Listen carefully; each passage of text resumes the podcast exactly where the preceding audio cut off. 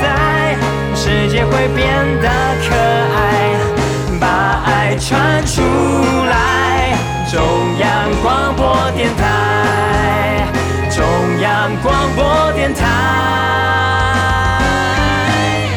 Sobat penuh pendengar setia Radio Taiwan Internasional program Bahasa Indonesia. Apa kabarnya? Kalau muda ketemu lagi dengan gue Pung di sini. Seperti biasa hari Selasa harinya Blitz Musik Dan selama 20 menit ke depan gue akan ngebagiin informasi cerita Yang unik-unik yang berasal dari Taiwan, Indonesia maupun mancanegara.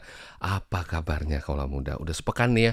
Dan semoga teman-teman selalu dalam kondisi sehat. Taiwan pekan ini akan menjadi pekan yang cukup panas. Hore. Karena apa? Nggak hujan lagi, nggak dingin lagi ya.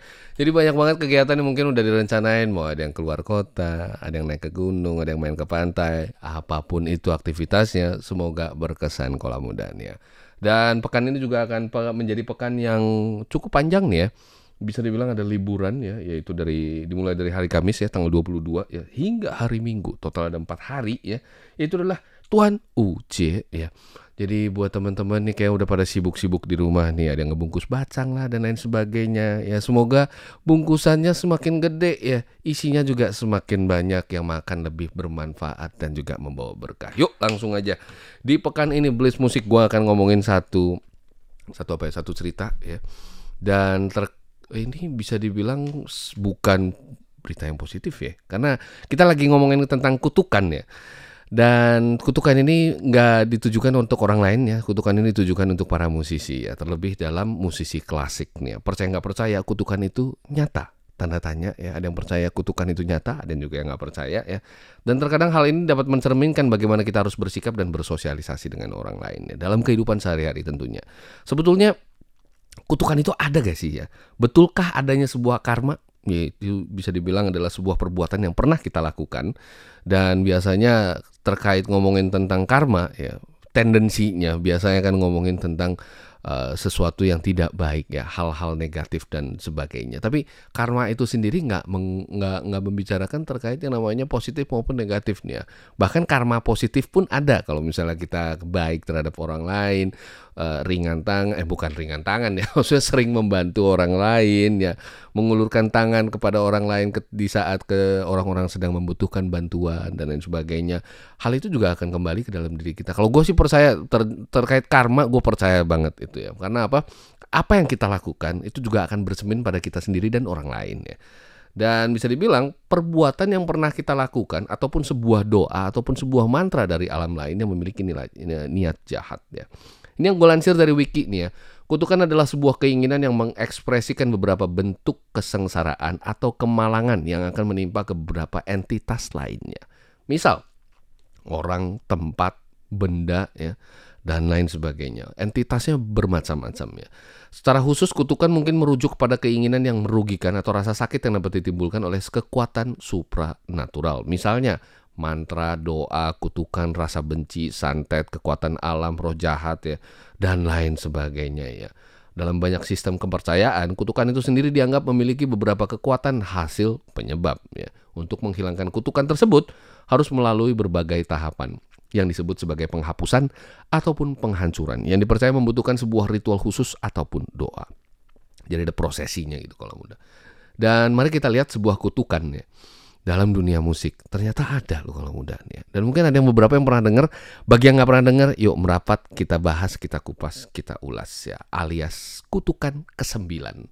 Apa itu kutukan kesembilan? Dan kalau misalnya teman-teman pernah nyari berita-berita kayak gini sebenarnya banyak banget ya, tapi jarang memang mbak dibahas di publik gitu ya. Yuk kita langsung aja beberapa komposer hebat ya dari beberapa abad yang lalu, di mana hasil karyanya masih kita nikmati hingga saat ini, nggak lain ya.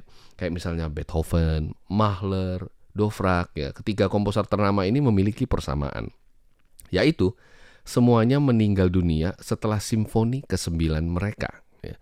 Ini unik nih, makanya kenapa namanya adalah kutukan ke-9 nih ya. Dan kutukan ke-9 ini ternyata ada hubungannya, gue pikir cuma angka doang, ternyata enggak kalau mudah.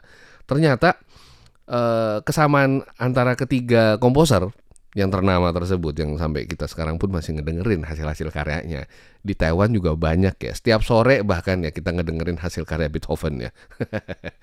iya bener. Lewat lagunya ya biasanya kalau misalnya mungkin teman-teman yang udah berdomisili di Taiwan ataupun pernah datang ke Taiwan pasti ngerasa kok ada karya Beethoven gitu ya setiap sore ya. Mungkin setiap kota jamnya akan berbeda nih ya. Tapi truk sampah di, di, di kota eh, di berbagai kota di wilayah Taiwan ini memiliki kesamaan yaitu adalah truk sampahnya pakai lagu Beethoven kalau muda. Dan kita lanjut lagi. Semuanya meninggal dunia setelah simfoni mereka ke yang ke-9. Beethoven, Mahler, uh, Mahler dan Dvorak ya. Terdengar seperti tahayul, apa ini sebuah kemungkinan ataupun ke pas aja gitu ya mungkin ya. Namun pada kenyataannya isu tahayul ini sempat menjangkiti beberapa komposer hebat lainnya pada abad ke-9 dan juga abad ke-20 ya. Jadi abad 19 dan 20 ternyata punya banyak persamaan antara komposer-komposer lainnya. Tapi apakah ini benar? Yuk kita lihat lagi nih ya. Kutukan ke-9 nih. Apa itu kutukan ke-9? Ini sebenarnya adalah sebuah tahayul yang berkembang di akhir zaman kekuasaan Roma ya ini sedikit sejarah sih. Beberapa orang percaya bahwa komposer yang ditakdirkan untuk men akan meninggal ya setelah menuliskan simfoni ataupun hasil karya mereka yang kesembilan ya. Dan biasa hasil karya ini uh, single, biasanya bukan bukan album karena abad ke-19 mungkin belum ada teknologi untuk menyimpan data sebesar itu kalau muda ya. Biasanya akan dimainkan langsung secara live yang akan diputar via radio dan lain sebagainya ataupun mungkin pertunjukan live ya. Dan apabila dilihat dari cerita-cerita rakyat yang beredar, teori tersebut tampaknya memiliki beberapa dasar diskusi yang memiliki cerita yang cukup unik. Yuk kita bahas nih ya. Antara lain Beethoven, Schubert, Dvorak, dan juga Vaughan Williams. Nama-nama ini semuanya meninggal dunia setelah menyelesaikan hasil karya yang kesembilan mereka. Di mana Anthony, eh, Anton Bruckner ini meninggal dengan hasil karya ke-9 yang belum rampung. Jadi belum ada yang menyelesaikan hasil karya yang 9 antara komposer-komposer musik klasiknya. Dan Mahler sendiri terjangkit pneumonia ya, saat menuliskan hasil karyanya yang ke-10 ya. Oh, udah ada satu berarti yang lolos lagu ke-9 ternyata pas lagi nulis lagu ke-10 naas nasibnya meninggal dunia gara-gara terjangkit sebuah penyakitnya. Tapi seperti cerita apa pun ya, eh, baik itu teori konspirasi, ya, baik itu sebuah pro dan kontra dan lain sebagainya, teori konspirasi yang bagus ya, di mana pasti ada dua sisi yang berbeda. Ya. Kutukan ke-9 telah dibantah dan ditemukan jawabannya. Inilah kisah sebenarnya. Gustav Mahler ini adalah seorang komposer yang telah menulis beberapa simfoni paling terkenal di akhir abad ke-19. Salah satu komposer pertama yang mempercayai tahayul seputar simfoni ke-9, kutukan ke-9 atau ga, uh, kata lainnya. Namun dirinya nampak terlalu terobsesi dengan ide ini, melihat bagaimana takdir telah membuat Beethoven dan juga Bruckner yang telah meninggalkan dunia ini sebelum Mahler. Dengan tekad yang kuat maka dirinya membuat sebuah rencana pintar lagi licik ya. Eh, sebenarnya pintar sih ya nggak nggak sampai ke licik nih demi menghasilkan kutukan dan juga mengalahkan kutukan ini yang tidak kasat mata. Setelah menyelesaikan simfoni ke-8-nya, Mahler menulis sebuah karya musik yang berjudul oh ini bahasa bahasa Jerman nih kayaknya kalau udah nih. Mohon maaf kalau pelafalan gue kurang bagus ya. Iya emang bukan belajar bahasa Jerman. Kenapa gue harus nulis ini? Susah banget dijawabnya. Ini ini bahasa Jerman ya. Gua gua coba sebisa mungkin ya. Das Lied von der Erde ya. Ada yang bisa bahasa Jerman kalau muda mungkin pelafalan gue ada yang unik atau mungkin lucu ya. Eh, kira-kira seperti itu ya. Das Lied von der Erde. Ya, Erde, Erde. Ya. Kira-kira begitu kalau muda. Mungkin ada yang bisa bahasa Jerman, gue mungkin bisa dikoreksi dikit gitu ya. Apabila diartikan secara harfiah ke dalam bahasa Inggris adalah The Song of the Earth, ya. Yang pada dasarnya adalah sebuah simfoni. Akan tetapi, dirinya menolak untuk menyebutnya sebagai sebuah simfoni. Dirinya kemudian menyelesaikan simfoni ke-9-nya dan mulai mengerjakan simfoni ke-10-nya pada tahun 1910 yang berjudul The Symphony ya, number uh, nomor ke-10 in F sharp major. The Symphony number 10 in F sharp major. Artinya simfoni ke-10 yang dituliskan dalam kunci F crash mayor. Nah, gitu. Lagu ke-10 dari Mahler ini belum rampung. Dengan total tulisan Mahler dan sketsa yang masih tertunda, terdapat 72 lembar tablatur musik dan masih ada 50 lembar catatan notasi not balok, yaitu dua lembar yang hilang tanpa jejak, dan dengan catatan yang terdiri dari berbagai tempo dan tulisan. Ya, ini ada banyak sekali ya. Ya dulu mungkin nggak ada PDF, nggak ada mesin kopi gitu kalau muda. Jadi semua catatan ini ditulis tangan nih kalau muda. Antara lain, yang pertama adalah Andante Agi ad, eh, weh, maaf, Andante Adagio, ya. Ini bertotal punya 275 bar yang tertulis dalam bentuk orkestra dan juga notasi pendek. Berikutnya adalah scherzo. Ini terdiri dari 522 bar yang tertulis dalam bentuk orkestra dan notasi pendek.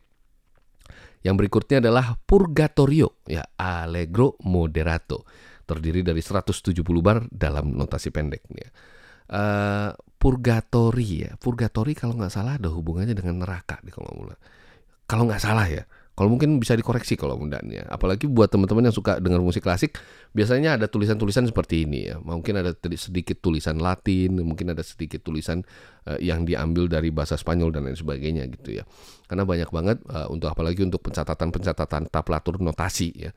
Biasanya akan terdiri dari beberapa uh, musik-musik uh, catatan-catatan ataupun notasi musik yang biasanya sudah kerap dipakai oleh para musisi di luar sana. Kayak misalnya kayak misalnya koda interlude gitu kalau muda chorus verse gitu ya.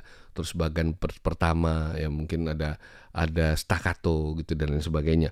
Tulisan-tulisan ini biasanya memang diadopsi dari cara-cara ataupun mungkin metode penulisan tablatur yang sudah berkembang di dunia baratnya. Hmm, kalau nggak salah gue pernah ngebahas tentang mengapa kita masih pakai 440 Hz ya dan memakai metode notasi pencatatan ya terla, terlebih dalam notasi musiknya. Ini yang memakai uh, metode yang yang yang yang kerap dipakai di Eropa gitu kalau muda. Dan kita lanjut lagi. Tetapi pada saat pengerjaan lagu ini belum rampung dirinya terjangkit radang paru-paru pada saat penulisannya itu pneumonia ya. Singkat kata Mahler harus meninggalkan dunia ini pada usia ke-51 pada tahun 1911 sontak publik nampaknya harus percaya kalau misalnya tahayul ini benar ada. Betulkah ada sebuah relasi dan juga hubungan antara para musisi dengan komposer ternama ini? Di mana secara fakta para komposer ini nggak kenal satu dengan yang lain kalau muda karena berbeda negara, berbeda regi, uh, berbeda berbeda secara distrik ya, jauh banget bahkan. Apalagi untuk berkunjung dulu tahun itu bisa dibilang kendaraan mobil aja nggak semua orang punya nih ya rata-rata berkuda gitu. Kalau misalnya kalau misalnya kita sekarang nggak punya mobil, nggak punya kereta, nggak punya bis, nggak punya kapal terbang nih kalau udah bayangkan aja kalau misalnya dari Taoyuan mau pergi ke Taipei itu mungkin akan makan waktu 7 sampai 9 jam kalau mudahnya. Untuk jalan kaki ya, kalau misalnya jalan kaki berkuda mungkin jauh lebih cepat ya. Mungkin berkuda pun harus 5 jam kali ya. Karena jaraknya cukup jauh kalau muda, sekitar 50 km ya. kalau jalan kaki, hmm, gondrong kalau muda. Yuk lanjut lagi. Betulkah ada sebuahnya relasi hubungan ah, antara musisi dan juga komposer ternama ini? Dan uniknya dari berbagai komposer tersebut yang namanya sudah disebutkan di atas kayak misalnya Mahler, Schubert, Dvorak, uh, masih ada lagi Beethoven. Ini sebenarnya nggak kenal dan juga nggak akrab satu dengan yang lainnya, tapi punya kesamaan ini. Arnold Schoenberg ya ini adalah seorang komponis dan dirijen asal Austria yang telah menciptakan metode baru dalam dunia komposisi. Metodenya dikenal sebagai uh, metode yang berdasarkan baris ataupun seri ya. Dari 12 nada yang kemudian dikenal sebagai uh, keadaan tanpa nada ya. Dan Schoenberg ini juga terkenal sebagai salah satu guru yang paling berpengaruh pada abad ke-20. Di antara murid-muridnya yang paling menonjol adalah Alban Berg ya. Anton Webern dan juga uh, lainnya yang banyak berkontribusi dalam dunia permusikan. Ya. Dan Schoenberg sendiri mengakui bahwa musiknya sangat dipengaruhi oleh Mahler. Ya. Dan apabila diminta untuk menggambarkan kutukan kesembilan dalam sebuah esai terkait kehidupan uh, sang komposernya, dan betul itu sudah tertulis nih kalau muda, he who wants to go beyond it must pass away. Secara harfiah dapat kita artikan sebagai berikut. Bagi siapa yang ingin melampaui kutukan kesembilan itu harus meninggal. Cukup unik nih kalau muda nih. Jadi uh, memang ada artikel-artikelnya yang turut membahas terkait yang namanya kutukan kesembilan gitu. Ini yang gue lansir dari fugueforthought.de nih. Ini sebenarnya dalam bahasa Inggris kalau muda, tapi gue langsung terjemahkan aja ke dalam bahasa Indonesia, yaitu antara lain, tampaknya kesembilan adalah batasnya dia yang ingin melampaui itu harus meninggal. Sepertinya sesuatu yang mungkin diberikan kepada kita di kesempatan yang ke-10 yang seharusnya belum kita ketahui. Mereka yang telah menulis hasil karya ke-9 berdiri terlalu dekat dengan akhirat. Kira-kira begitu kalau muda. Dan terdapat beberapa perihal dalam teori ini. Karena pada saat Schoenberg menuliskan esai ini, salah satu korban kutukan yang Mahler sadari adalah Beethoven dan juga Bruckner dirinya nggak tahu tentang simfoni ke-9 milik Schubert ini karena simfoni nomor 9 yang kita kenal pada saat ini secara urutan dikenal sebagai hasil karya nomor urut 7 pada zamannya Mahler. dan ditambah dengan simfoni New World ke-9 Dovrak bahkan tidak dianggap sebagai hasil karya nomor urut ke-9 pada masanya Mahler. Ini diterbitkan sebagai simfoni nomor 5 dan menariknya naskah simfoni ke-9 dari Beethoven dijual dengan harga 1,9 juta pound sterling. Harga yang luar biasa banget. Yelah, lagu seterkenal itu dengan tablatur dan juga notasi semua catatan tangan yang sudah berusia ada kali 100 tahun nih kalau muda nih. Ya. Dan oh, pasti banyak musisi-musisi ataupun para kolektor ternama yang memang pengen mendapatkan itu. Makanya bisa dibilang cuman sebuah tablatur musik aja bisa dijual 1,9 juta eh 1,9 juta pound sterling kalau mudah. Luar biasa banget ya. Nih, uh.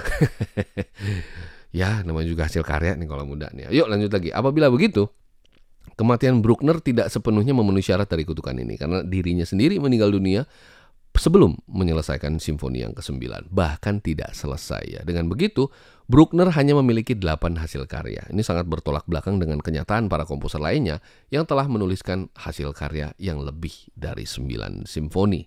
Dan ini nampaknya juga di belakang masih panjang banget sih kalau muda. Dan gua akan terus membahas ini uh, di pekan depan kita akan sambung lagi. Dan kalau misalnya teman-teman memang udah pernah dengar cerita ini ataupun mungkin uh, punya pendapat yang yang yang berbeda, silahkan langsung aja atensinya dikirim ke RTISI di Facebook ataupun Instagram. Kita udah punya platform tersebut. Dan semoga informasi di pekan ini bermanfaat. Sepertinya gua harus pamit diri dulu kalau mudah ya semoga liburan teman-teman semua berkesan ya. Dan kita akan ketemu lagi di pekan depan. Ingat happy to simple dan simple to happy. Salam hantar gue Bung. Sampai jumpa lagi. Bye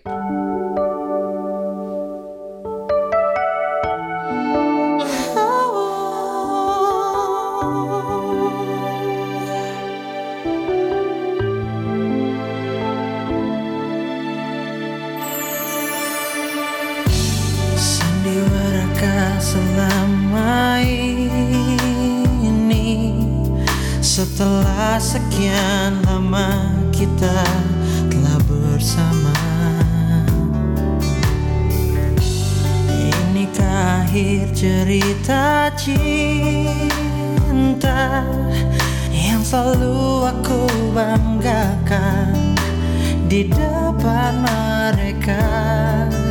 Entah di mana ku sembunyikan rasa malu. Oh, Kini harus aku lewati Sepi